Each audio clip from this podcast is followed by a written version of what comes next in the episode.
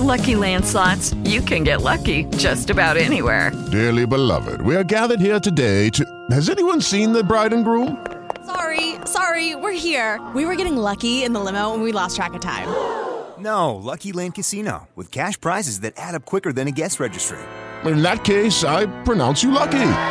Play for free at LuckyLandSlots.com. Daily bonuses are waiting. No purchase necessary. Void were prohibited by law. 18 plus. Terms and conditions apply. See website for details.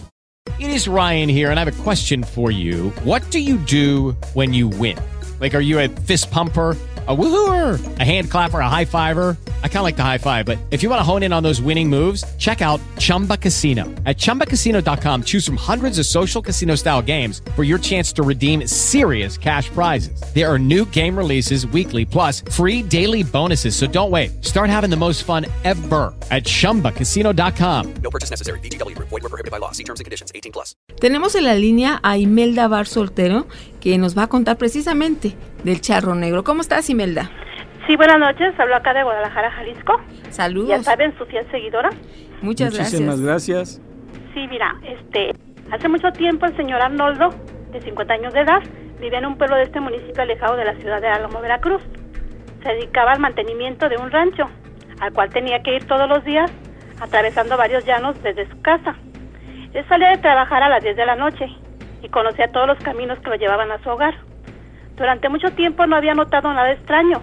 En una ocasión, cuando regresaba agobiado de tanto trabajo, en una oscura noche sin luna, súbitamente sintió que alguien lo seguía.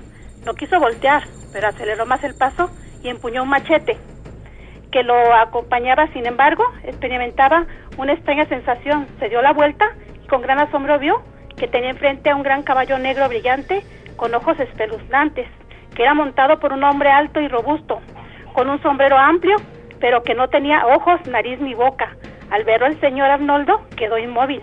El jinete le ofreció una bolsa de dinero, pero él lo rechazó y como por arte de magia se esfumó.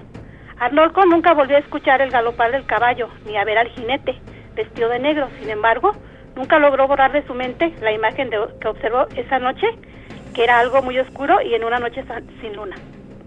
Parejo lo dije muy rápido, pero creo que se entendió. No, perfectamente, lo dijiste muy Sí. bien. ¿Y tú no has tenido la experiencia sobrenatural de haber visto ya sea el charro negro, a la llorona, algo ahí Mm, sobre mm, No sé, en Guadalajara? ocasión les contaba, este, yo vivo para acá, en una ocasión les dijeron ustedes que en la barranca de Oblatos oían una- un este, lamento de una mujer, Ajá. que ustedes pensaron que era, que se veía por ahí un tren o un camión que pasaba.